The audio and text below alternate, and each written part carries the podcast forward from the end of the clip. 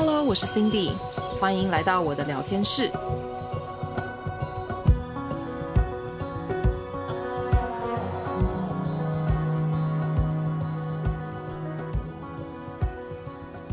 Hello，欢迎回到 Cindy 聊天室。今天呢，我们继续和 Demi 来聊聊关于永续的精神。相信呢，我的老听众们都知道，说我之前的正职工作呢，是一位永续营养师。这个呢，在台湾是不是好像都没有听过呢？那主要呢，我做的工作是可以透过营养教育来带领更多人认识当地当季的好食材，以及你所选择的食物跟你的消费力是和环境环环相扣的。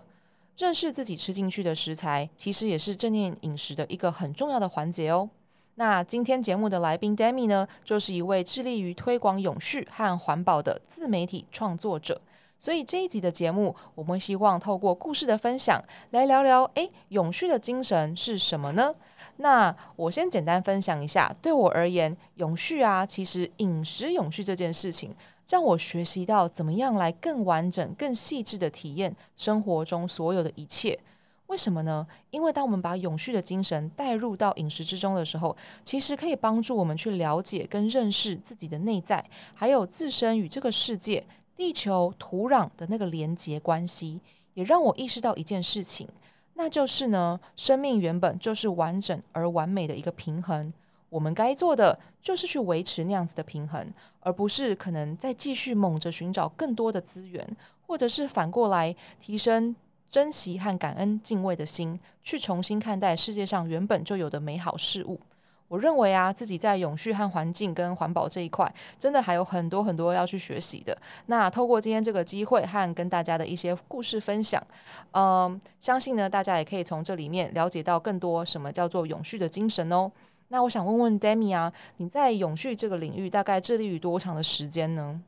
嗯，从二零二一年的一月一号开始，所以到现在差不多快两年。那我们上一期节目其实有稍微提到说，这个契机是因为你开始准备要存钱，嗯，然后可能认识到说，诶，自己的消费跟真的你需要的东西稍微做一些醒思之后，决定做一些不同的改变。后来发现，诶，好像物质这一方面并不能满足到真正你内心深处心灵上面的一些需求，嗯，所以可以跟我们多聊聊，就是你在越来越认同永续啊、环保啊这一块是。怎么样？怎么样一步的一个这种过程吗？嗯，OK OK。其实如果说要呃要说一个 trigger，就是一个转捩点，嗯、是呃大概二零二零的年初，我去马祖驻村，嗯，然后我发现那边很多海费，对，就是真的是多到爆，是什么都没有，最多的就是海费。然后我那时候也去清海废，可然后同时那个时候我就。呃，也有学习到，嗯，海玻璃这个东西，它是可以被拿来做成饰品的。同时，那时候我去办大地餐桌，然后那个时候没有资源可以去布置那个环境，可是我就体悟到说，哎、马祖既然有个东西很多，那叫做海费，那我何不直接用海费拿来布置现场？所以我就开始串那些壳壳啊，然后开始。把那个玻璃呀、啊，里面放蜡烛啊，然后开始把渔网变成灯笼啊，然后开始做一些 DIY，、嗯、我就发现其实这些废物它都是，它都不是废物诶、欸，它都是可以被拿来再一次利用的，而且整个布置下来就是还是非常漂亮，然后同时来吃饭的人也可以学到这样子的理念，就是无用之用，就是。废物它都是可以在被 upcycle 的，透过创意让它变得有它的用途所在。嗯嗯，所以我就成立这个品牌。嗯，呃，这个其实也关系到你刚刚提到的嘛。我我因为要去世界旅行，所以物欲变得很低。我觉得最从如果回到那个时候，大概就是我渐渐开始不会一直买衣服，所以我就会去捡呃，比如说废弃市集的。然后或者是有时候我也会把我我不要的衣服拿去捐给别人，做这样的交换。这个一开始的过程会不会觉得有点不习惯，或者是可能以往在你还是月光族的过程之中，可能会很 enjoy 这样子，哎，消费买到新东西，然后那种你知道小时候就会觉得穿新衣的感觉是一种很有成就感，或者是一种很快乐的感觉。嗯、那到一开始。呃，你在执行买二手的衣物啊，或者是做这个交换的动作的时候，当初会不会有一种嗯，好像不是很适应，或者是一个挣扎的感觉。嗯，了解了解。我觉得这样子让我回想到那个时候，我发现好像还好哎。我觉得也有可能是因为我妈妈她带给我们的教育的关系。我妈她也是一个蛮极简的人，她觉得东西不要就是丢，然后东西也不需要一直买，所以呃，我们从小就对物质的追求不会太高，反而是我长大之后就开始想要变漂亮，就会开始去买新衣服。然后后来在慢慢的转变之后，我不知道为什么，自从我有一个目标是旅行之后，我就不在乎自己漂不漂亮了。因为我觉得我有更重要的事情要做，这些外表都只是外表，嗯，就是有的时候很多人光续其什么，然后被败絮其中，我觉得那个里面的东西才是真正重要的，所以我就有了这个决心之后，开始不买衣服，好像也就蛮顺顺的这样子，好像是吃对我来说比较难，嗯，可能会想要吃好一点的，嗯嗯嗯，然后可是后来我就会去算，如果我今天花了。然后，因为我很不喜欢上班，我会觉得被绑住，所以我会去算说，如果我今天吃这一餐，那我要花几个小时工作，那算下来我就不想买了。对，因为我就不想不想上班。对，哇，这跟我可能平常遇到的一些我的课程上面的学生，他们算的方式是，我如果吃了这个东西，我需要跑几公里的步子啊，对对对，蛮 像的。吃了，对对对，啊，哎，这不不是很建议啊。好笑。对，但是真的就会觉得。啊如果需要做这些事情，然后我这么不想要上班，那我为什么要花这么多的钱？可能吃个你在上一集提到说面的这个比方，好，确实就有那种四五百块很厉害的牛肉，或者是怎么样的一个名店，但是其实四五十块你也可以吃到一个家常的幸福跟美好的感觉。没错，没错，对。那你在做这个永续的时候呢，你开始把它变成是一个你的品牌的核心理念的时候，你觉得最重要的这样子一个精神需要再着重在什么地方？我的品牌叫做 Waste Studio 海飞饰品专门店，然后 slogan 叫做无用之用，让所有的废物重新被重视。嗯，对我来说，我着重的，因为永续跟环保这个议题其实有很多可以讲。对，那对我来说，我很重视的事情是把垃圾很平常跟很自然的看待那些别人贴垃圾标签的东西。我觉得没有用的东西都是有用的，这有点回归到道家的无用哲学，然后也回归到西方的呃存在主义。其实我要传达的有点，就是其实有点哲学偏跟环保。嗯、我觉得环保这个东西，它。跟存在主义啊，跟无用哲学，它都是有一些连结的。那这一块是我比较想要去宣传的，因为我觉得这个世代的人，每一个人都希望自己是有用，每一个人都希望自己是可能被重视的。可是我会觉得，每一个人本来就是有用的啊，不需要去追求自己有没有用。而且更有趣的事情是，我发现当我们无用的时候，才能活出自己。原因是因为。当你不不是谁，你不是做什么，就不会有人指使你去说，哎、欸 d a m i 你去写文案 d a m i 你你去做做设计 d a m i 你是一个文案。Oh. 当你是一个无用的人，你就是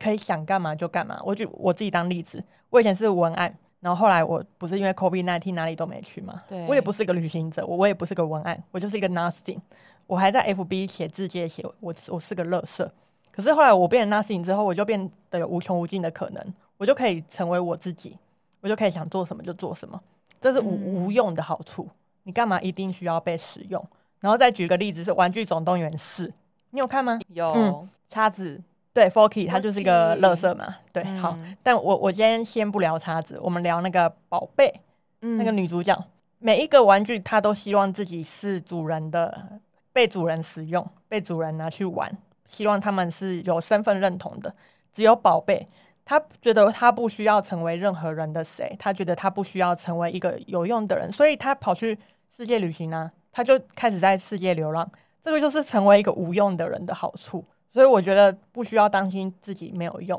反而那是一个自由自在。这是我想要传达的东西。我觉得会让我想到一种，嗯，你自己的自我价值不需要透过别人的审美，不需要透过别人的定义来找到。这样子无用的感觉，好像是那种我要做什么用，我需要今天成为一个怎么样用途的人，我自己来决定。嗯嗯嗯。等到当你发现我想要怎么使用我自己的时候，那个自主权，那个主导权就会完完全全的回归在你身上，嗯、甚至是你会去相信说你的内在连接跟这个宇宙，它希望你去做什么事情的时候，你会很自然而然的就会往那个方向走，嗯，好像就不会觉得说我今天可能今天是一个上司的下属，所以没错，我属于他，所以我今天要做的事情我要依附的是他，而是我今天非常理解说我的内在本质是什么样子的，所以我去做了这些。那这个用途呢？所谓的用与无用，就会完全定义于说怎么自己去看待这件事情了。是是是，嗯，这个观念很好诶。那也可以透过这些海废的艺术品来传达给大家，完全是一种自我探索的感觉吗？对啊，对啊，就是所以就有点永续疗愈旅行嘛。我原本给自己的三个关键字，然后就是那些海玻璃，它本来是个垃圾，它就是一些别人不要的玻璃瓶，然后被丢到垃圾上。在滚到大海之后，被打磨成一颗一颗圆润的海玻璃。它就是经历海洋这样子打磨打磨，可能六七年或是八九年，然后变成一个亮亮圆润圆润的海玻璃。嗯，它就是一个自己耶，每个海玻璃都是独一无二的。然后再去把它变成耳环或者是项链、手环的时候，嗯，你看它就是会被重视，即使它原本只是海海废一个海滩里面的海玻璃，但只要我们知道要怎么样去。看待它的本质，它本来就是值得被重视的。嗯，对，这就是我在卖我的海费的时候会顺便传达的东西。嗯哼，嗯，所以这个精神呢，其实呃，每一个东西并没有所谓的垃圾之分，那都是我们人类可能去过多的标签化，那也可以反映到在我们人与人之间的这种相处关系上面，可能觉得。啊，你不好，有没有？对啊，对啊。可是每个人都五好，但是你可能需要去耐心发掘，你要给他自己这个人一点时间，去探索他想要的是什么，对，去理解他，去聆听他。就像我们怎么去用不同的眼光来看待大家自己可能呃刻板印象或既定形象，觉得说它是一个垃圾的东西。嗯，换个角度看，或者是透过像是你在这个大型的艺术装置上面，你呈现出来给大家，他觉得啊，原来这是。我们以为的垃圾做出来的吗？嗯嗯，这时候就会给大家一种很震撼的感觉。嗯嗯，没错没错。那这样的永续精神也可以很好的透过这样的一个一个 feel 传达给更多人。嗯、对对对对。嗯，那有没有一个你在去收集海费啊，呃，把它变成一些很厉害或者是很可爱的饰品的时候，印象深刻的故事可以跟大家分享？我还蛮感激自己有创立这个品牌的。嗯，对，虽然我后面就是有有了催眠疗愈之后，可能就没有那么。全力的在投入在这上面，可是因为这个品牌，我认识了各式各样的人，比如说，我就有认识，就是也是用渔网把渔网的那些粒子变成眼镜的永续品牌，然后同时也有认识一个在基隆，他很像一个 leader 或是妈妈，他就是把那些环保的品牌都聚集在一起来举办市集。哦，oh. 对，然后或者是因为因一些因缘际会，所以跟万秀洗衣店合作啊，或者是我后来到都兰生活啊，也是因为这个品牌的关系，我觉得它是一个我生命中的一个 flow，这是我对于这个品牌整体给我一个很感激的状态。嗯，你在上一集节目中有稍微提到的这个地方创生，地方创生，它是一个机构吗？还是这个？哦，它是一个。它有点，它总而言之，地方创生，它的意思就是把一个快要死掉的村落或是一个地方，把它活络起来。所以创，然后生，生生不息的生。嗯嗯，对，所以它跟我我的理念也蛮像的，就是把一个看起来快要死掉死掉的东西，把它用起来。就是其实它那个地方没有什么不好啊，只是因为台北太多工作机会了，所以大家就流，所以就流失，人口就流失。可是如果当我们把这个地方的优点凸显出来，那它其实还是很棒的。嗯，对。那这个地方创生，你说有一位就是很有影响力的这位廖先生，嗯、是他是怎么去影响你，或者是给你在永续这个领域上有一些不同的启发的吗？嗯，我觉得他本人就是一个蛮蛮特别的人，他想做什么就去做。呃，他也是就是走到一个地方，看到这个海边怎么那么脏，然后他就在那个海边搭了一座秋千。然后后来就超级多人去那边打卡，然后去那边玩，所以就是把人流涌进来。嗯、那这个是他做地方创生的方式，或者是他会把一个废墟，就这个废墟就没有人在住，没有人要了，所以他会去问一下这个地主可能是谁，他会可能租下来啊，然后把它用成一个餐厅。然后这个废墟后来就变成废墟餐厅，在宜兰的壮围。我记得我去整理那个废墟。他怎么有这些资金去做这些事情的？写写政府计划哦，对，因为政府很多这样的预算来去协助一些快要死掉的废墟、快要死掉的环境、快要死掉的村落，所以这个是一个算是一个产业，很有意义的产业。没错，它其实需要去投入很多心力跟一些观察，而且你要愿意走访一些可能平常嗯大家不会去特别在意或者去注意到的，要去。去在意别人不在意的东西，对，大家都只在意都都市的东西啊，继续哪里啊，继续进开发生产啊。对，那接下来他还需要去透过，嗯、呃，可能跟地方的村落或者是当地的居民去做互动，嗯、去了解，是是是是，哎，怎么样子来调整，来帮助他们，才可以达到一个更好的这个生活环境。嗯、对对对，我觉得这是很不容易的事情，好敬佩他。我也觉得很不容易，他。体力很强，智力也很高。那你觉得可能是透过他的影响也好，或者是你在这呃一两年的这个致力于永续这一块也好，如果今天在听的听众，他们觉得我也好想好想要为永续做尽一份心力，为我们这个台湾地球尽一份心力，我们可以怎么开始呢？OK，其实我觉得每一个人他的开始都可以有适合自己的方式。那我讲最适合我自己最看重的两个，嗯、第一个是我认为这个地球的资源真的已经太多了，我们可以做的事情是什么？就是尽可能的把已经存在的东西就是去使用，而不需要再去买一些全新生产的产品，比如说耳环或比如说我自己的产品，我的我自己的品牌耳环跟项链，你可以去买一些工厂制造的。新的东西，嗯，然后那些是新的材料嘛。我们的品牌就是把一些原本就存在的东西，让它变得更美，然后让大家去买。呃，有一句话我很喜欢：你所消费的每一个东西，都是在为这个地球投票。哇，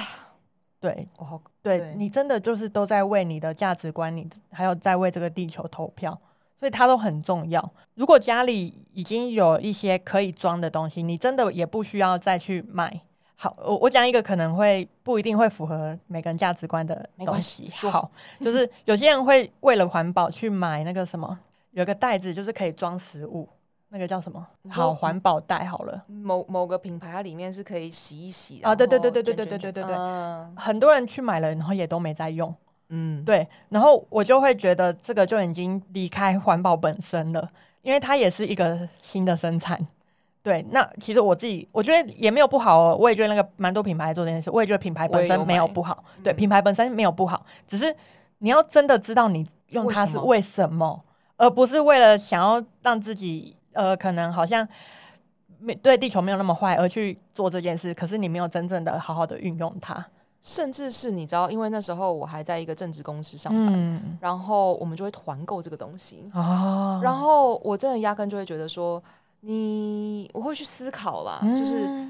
真的是你需要吗？对，还是你只是这是另外一种 trend，是一个潮流？因为对，会为了买而买，它有点变成一个 fashion，你知道吗？变时尚。对，可能好像买了，你会有一种成就感，觉得我好像真的在为地球 do something。很多，可是你如果没有在使用它的时候，嗯、你没有在 do something。你知道很多企业做永续也是这样子的心，也是有点类似，他只是想做给别人看。对。对嗯嗯，所以我会觉得那个核心就是这地球上资源已经很多了，如果家里有已经就可以用的东西，那真的就用家里已经原本就有的就好了。然后第二个就是不要矫枉过正的去当一个正义魔人，对，有点类似。我觉得环保这件事真的是管好自己就好，不用去管别人。我觉得这个也是一个核心跟重点，就是你自己去看看你自己那个意识跟觉察用在自己身上就好了。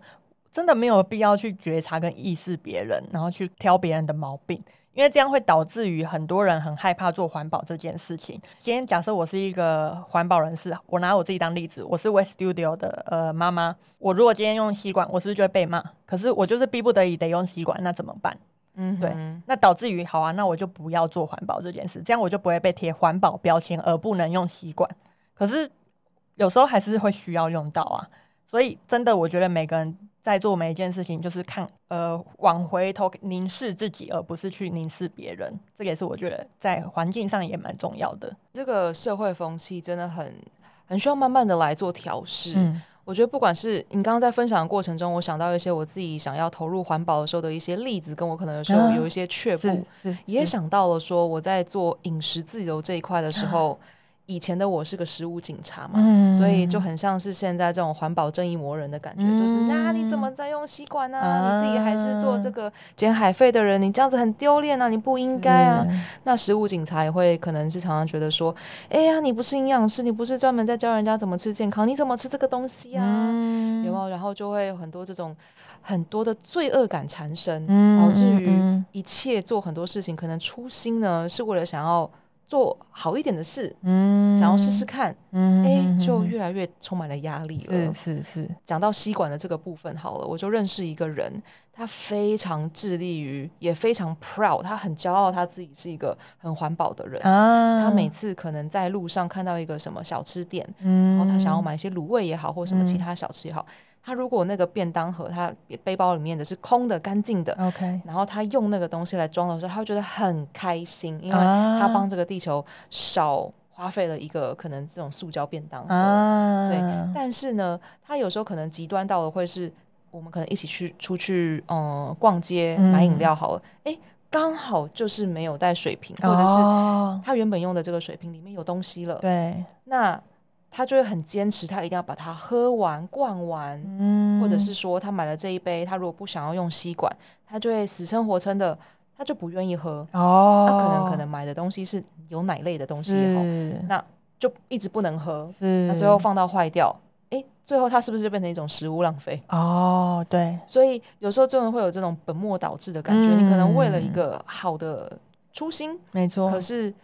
没有办法去。应变或者是去去通这个，没错，嗯，就会变成说做什么事情有点绑手绑脚的感觉。我觉得就像你前面提到的平衡，很多东西都不用太极端，对，嗯，就是刚刚好就好了。所以如果真的大家想要开始为这个地球尽一份心力，对于环保这一块，大家是真心想要去做点事情的话，觉得就是一个跟自己比较就好了，做自己觉得为自己的行为负责。嗯、对对对对对。对也不用特别去跟其他人比较，或者是对于别人的言语，也不用特别放在心上。没错，这个也很重要。嗯，对，嗯，一个成熟的人，我觉得就是会为自己负责的人，不需要去去，也不需要特别去为别人负责。对，没错。那自己想要开始执行这一段，我相信有大家这种一起同伴啊，然后一起来执行的时候，会更靠近的感觉，一个 community 的感觉。嗯那想问问 Demi，在开始执行永续之后呢，跟创立这样的品牌之后，有没有推荐的，或者是呃，可以跟大家分享一些台湾的也在做这一类的，可能平台上啊，或者是大家可以一起去呃，那个叫做净滩啊、嗯、等等的这一类的资源或社群，可以跟大家分享的吗？嗯嗯嗯，我可以推荐一些品牌，对，然后社群的话，我其实也没有接触太多，比如说 Zero Bottle。有时候摆摊的时候，就是、嗯、他们就是我们的摊友，然后他是呃致力于洗发精跟沐浴乳的瓶子是可以再回收的。然后小琉球有一个那个环保杯，我知道，对，它也是你喝完就是拿去 Seven 就可以帮忙回收，对对对，上面还有个小海龟，没错，我觉得超棒的。嗯、然后还有一个牌子，就是我刚刚讲的那个永续眼镜，对，永续眼镜，它就是用渔网的粒子去把它做成眼镜。嗯，然后还有啊，平台的话有一个叫 Rethink，Rethink，它有做海废图鉴，嗯，所以你 Google 海废图鉴就会跳出一些呃海废的图鉴，然后它就会告诉你可能这样的海废都是来自于哪里呀、啊，嗯、然后这样的海废为什么会出现呢？我觉得蛮有趣的。Rethink 它也是一个有在致力于环保的一个算是数位平台，嗯嗯嗯，还有万秀洗衣店，你有听过吗？没有、欸，啊，他就是一个孙子，然后他。他阿公阿妈是开洗衣店的，可是很多人都会忘了来拿衣服，